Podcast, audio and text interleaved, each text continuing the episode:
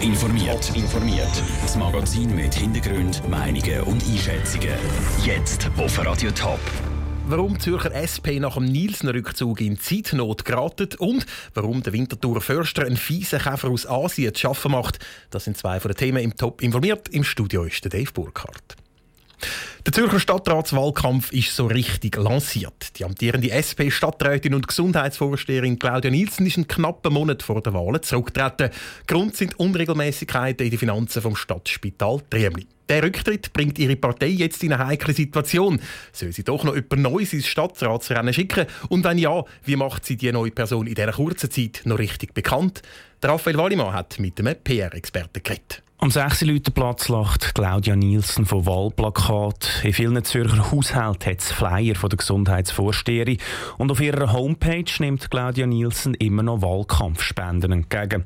Es macht den Eindruck, als ob wirklich niemand mit ihrem Rücktritt gerechnet hat. Wenn die SP den Stadtratssitz von ihr nicht kampflos aufgeben will, müsse sie so schnell wie möglich einen neuen Kandidat vorstellen, meint der PR-Experte Klaus Stölker. Es liegt alles an dieser Persönlichkeit, wo wahrscheinlich jetzt gerade in dem Moment hektisch beraten wird.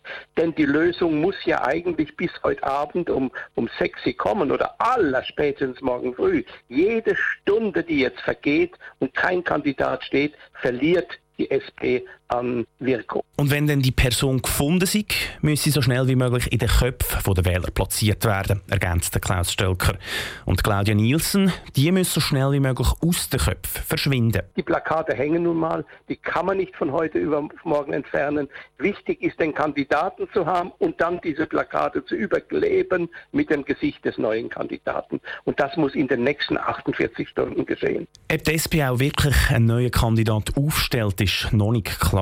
Die SP-Geschäftsleitung trifft sich heute Abend zu einer Krisensitzung, wo das weitere Vorgehen besprochen wird. Der Beitrag von Raphael Wallimann. Claudia Nielsen war übrigens acht Jahre im Zürcher Stadtrat. Gewesen. Neben ihr treten auch noch der CVP-Stadtrat Gerold Lauber und der FDP-Stadtrat Andres Dürler nicht mehr an. Gewählt wird der Zürcher Stadtrat am 4. März.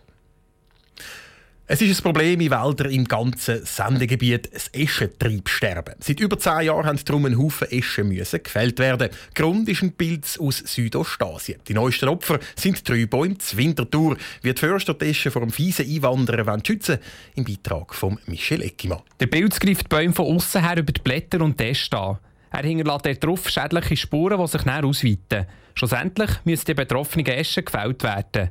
Dagegen machen können die Förster nicht viel, sagt der Chef von Stadtgrün Winterthur, der Beat Kunz. Der Bild überlebt den Winter in den Blättern und von dort aus tut er via Sporen tut er die Bäume infizieren. Der Zyklus unterbrechen ist faktisch unmöglich. Also man kann sich auch nicht vorstellen, dass im Wald alles Laub zusammenrechen. Und deswegen ist eigentlich eine Bekämpfung von der Ursache, also von dem Pathogen, von dem Pilz, ist so nicht möglich.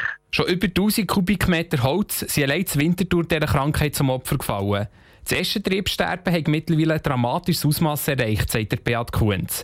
Die neuesten Opfer sind drei Bäume am Stadtfallenweg, die müssen gefällt werden Eine kleine Bekämpfungsmaßnahme gibt es gegen Pilz, laut dem Chef von Stadtgrün Winterthur. Wir die Zahlen erst suchen, abzuschneiden und damit die Infektion vom Baum wegbringt. Aber meistens ist der so stark befallen, dass das auch nichts bringt und dass der Baum mit der Zeit dann trotzdem abstirbt. Nicht nur zu Winterthur müssen Eschen gefällt werden.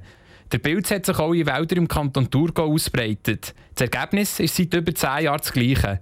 Flächendeckend kranke Eschen. Massnahmen gegen das Eschentriebsterben kennt auch der Thurgauer Kantonsförster Daniel Böhikeni.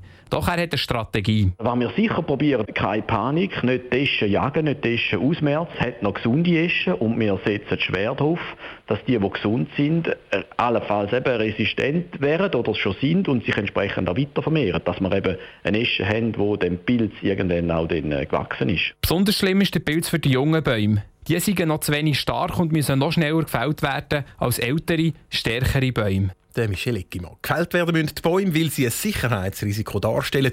Die kranken Äste könnten runterfallen und Menschen oder Tiere treffen.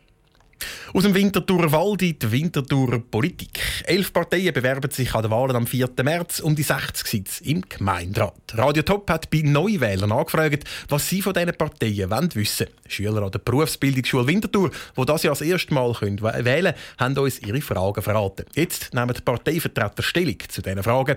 Heute der Beat Meier, Co-Präsident der Grünen Liberalen. Das Kulturangebot für unsere Jungen ist sehr wichtig. Wie wollen Sie das in Zukunft fördern? Wir machen das bis dahin schon und schauen, dass die Vielfalt gewahrt wird. Das heißt, dass nicht nur Geld in die grossen, teuren Institutionen hineingeht, sondern auch Musikfestwochen, Kleinkunst, Kleinkultur, Veranstaltungen, dass die können unterstützt werden Letztes Jahr an der WM war ein sehr grosses Tumult bei der Rheinhalle. Die war aber eigentlich immer ausverkauft. Gewesen. Und vielleicht als attraktive Winterthur Altstadt, dort wo immer äh, die Musikfestwoche ist, könnte man dort auch mal auch ein Public Viewing organisieren, um den Sportstandort Winterthur äh, stärker zu machen. Das finde ich eine coole Idee. Ich weiß nicht, was bräuchte ich dafür, aber das können wir weiterverfolgen. In Winterthur gibt es viele junge Familien, Studentinnen und Studenten. Die müssen irgendwo wohnen. Wie fördern Sie den bezahlbaren Wohnraum in Winterthur? Wir haben vor ein paar Jahren einen grossen Kredit gesprochen, der für zinslose Darlehen für gemeinnützigen Wohnungsbau zur Verfügung steht. Das ist genau zielgerichtet für das Publikum, für die Möglichkeiten zu schaffen. Bänkli in der ganzen Stadt werden abmontiert, aus Kostengründen. Dafür wird für 87 Millionen ein Polizeigebäude gebaut. Findet man da keine Zwischenlösung? Ich finde, das Polizeigebäude ist äh, überfällig gewesen. Wir haben das auch unterstützt. Das braucht es jetzt wirklich.